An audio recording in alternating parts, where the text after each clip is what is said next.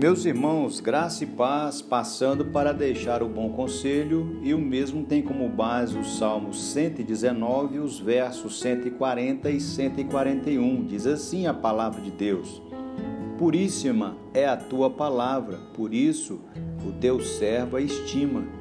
Pequeno sou e desprezado, contudo, não me esqueço dos teus preceitos. Ao olharmos para esses versos, eu quero levar você a pensar que não importa o que as pessoas dizem, a palavra de Deus é confiável.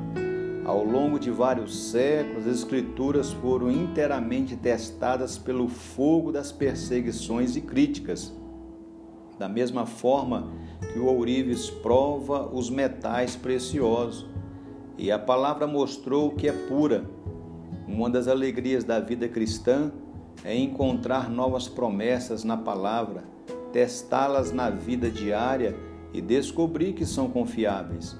O inimigo deseja esquecer a palavra, mas nós queremos nos lembrar e depender da palavra totalmente.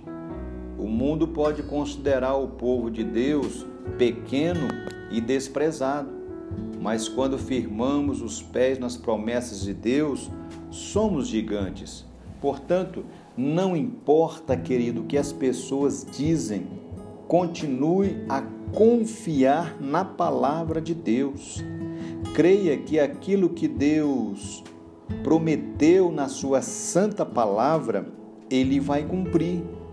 Creia que o Deus da palavra é o Deus verdadeiro. Creia que o Deus da Bíblia é o seu Deus creia que de Gênesis a Apocalipse a palavra de Deus é verdadeira e como nós aprendemos desde pequeno, ela é a nossa única regra de fé e prática.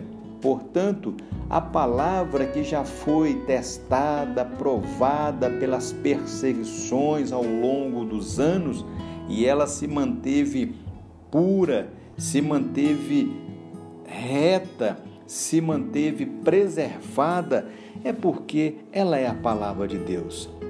Então que você possa sentir o desejo de desfrutar da palavra todos os dias, pois a palavra de Deus ela, ela é confiável.